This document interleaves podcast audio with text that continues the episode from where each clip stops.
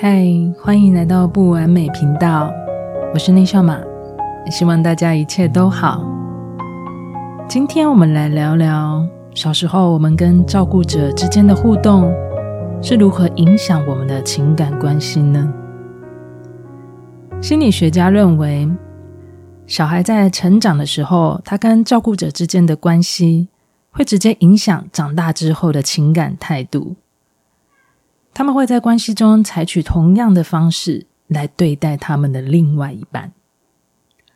我记得我那时候在学校上心理学的这一堂课，老师就说，在关系中就像照镜子一样，每一段关系共同的目的都是来帮助我们认识自己的。所以在那一堂课，老师就带着我们一起检视，什么是我们在关系中的样貌呢？心理学家呢，就做了一个行为的研究，这是一个情境实验。测试的方法是，小孩跟妈妈会先在一个实验房间里面一起玩，等到小孩适应一段时间之后，妈妈就会借故的先离开房间，然后这时候就会有个陌生人进来和小孩单独在一起。接着一段时间之后呢，陌生人就会离开房间了，这时候。妈妈就会回来了。实验人员呢，都会在房间外面向内的去做观察，主要都是在观察小孩跟妈妈他们分开后，又再次再看到妈妈的时候，有哪一些情绪反应。有这些反应呢，来观测看看他们的关系到底是好或不好。所以学者跟专家呢，最后就把他们分成四类，就变成四种的依附类型。第一种呢，就是安全感依附类型。在这个实验里面呢，安全感的小孩有妈妈在的时候，这类型的小孩他就有安全感，他会主动的去探索周边的环境，而且在探索的过程里面，他跟妈妈会保持很适当的近距离。当妈妈离开房间之后呢，小孩他其实会表现出有一点点的情绪，可是当妈妈回到房间之后，他就会去主动找妈妈，而且心情很容易就会被妈妈安抚。跟妈妈在一起的时候，安全感依附的小孩，他在面对陌生人的时候呢，也会表现的比较主动，也会表现的比较活泼开朗。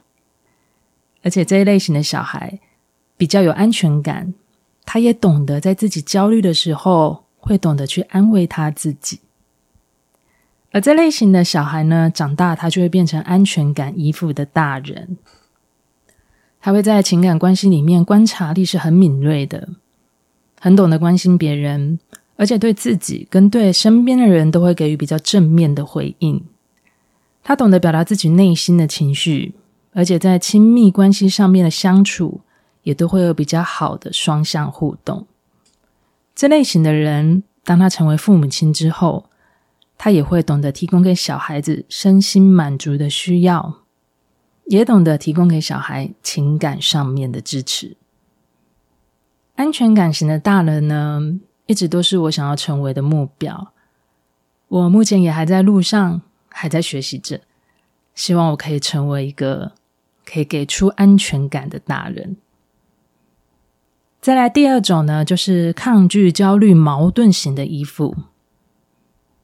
这类小孩呢，在妈妈还在他旁边的时候，其实他就没有安全感了。当妈妈离开的时候，小孩子的情绪反应会比较明显。当妈妈回到房间之后呢，这类型的小孩他的行为又会比较矛盾，他会出现很混乱、焦虑的情绪。他想要接近妈妈，可是同时间他的情绪又会一直很难安抚，或者是他会对妈妈的离开很生气。甚至表现愤怒，不想要理妈妈，甚至也不想要让妈妈靠近。这类型的小孩呢，在有妈妈的陪伴下，他们在面对陌生人的时候，就会很表现的小心翼翼的。他们会比较难安抚，也会比较黏人，或者是离不开自己的父母亲。长大后呢，他们就会变成抗拒、焦虑的大人。在情感关系里面，他们很容易依自己的心情而定，来跟身边的人互动。对自己、对周遭也都会表现得比较负面的态度。其实他们很需要被爱，但是又很担心自己是会被遗弃的，很没有安全感。有时候会表现得很黏人，有时候又会表现得很冷漠。但是大多数的时间，他们其实都不会有太多的情绪反应。他们不是那么容易主动的表现自己，所以也会让人比较不容易的去了解他们。第三种呢，就是逃避型依附。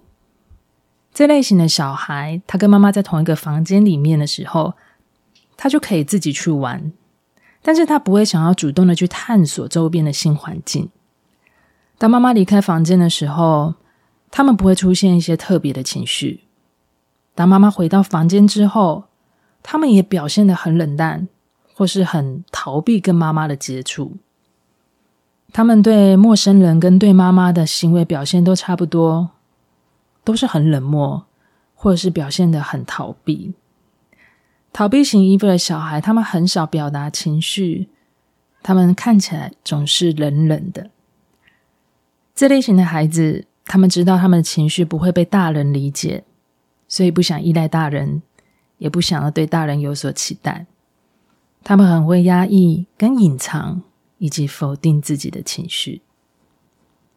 这类型长大后呢，他就变成逃避型的大人，在情感关系里面会表现出很冷漠，而且会忽略身边的人，更容易直接拒绝别人。他们不会表达自己的情绪，而且在行为上面会很独立，不容易与他人亲近。当他们成为父母亲之后，他对自己的孩子的需求也都会很容易冷漠，没有回应，或者是比较没有耐心，甚至是比较苛刻的大人。接下来就是最后一种了，比较难分辨的混乱型的依附。在实验中呢，小孩跟妈妈互动的行为就会比较混乱。当妈妈离开又再回来的时候，这类的小孩有可能是会发呆在一边，也不看妈妈，或是又想要跟妈妈亲近，亲近之后又会突然间的离开妈妈。他们其实对妈妈这个角色是有恐惧的心态的，心里很想要接近，但是同时又很想要逃避。这一类型长大后，他就变成混乱型的大人。他们对自己以及对身边的人都持有很负面的态度，自我价值会很低落，心里很想要亲近跟依赖别人，却又很害怕亲密关系。其实这类型的人用想的，其实就能感受到是比较辛苦的。他们也想要被爱。但是他们的模式跟行为可能都是造成反效果的。那听完这四种类型，你是哪一种类型呢？我自己在上完这一堂课的时候，就检视自己，然后我是焦虑、抗拒加上逃避类型的小孩。在我小时候呢，我父母关系是很不好的。从小我就听过妈妈说：“要不是因为你们，我早就想走了。”也听过爸爸说：“要不是你们还小，我也不想回来了。”其实这类型的话，在当时我只是一个孩子的时候，那是会有非常多的害怕的，所以我记得非常的深。因为我一直很害怕，有一天他们突然间就离开不见了。所以小时候我很容易在睡觉的时候都会突然的惊醒，我一张开眼睛就先确认他们都还在不在。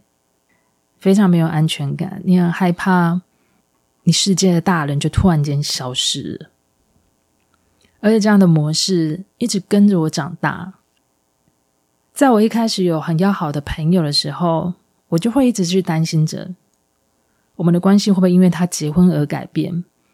我们的关系会不会因为距离而变淡？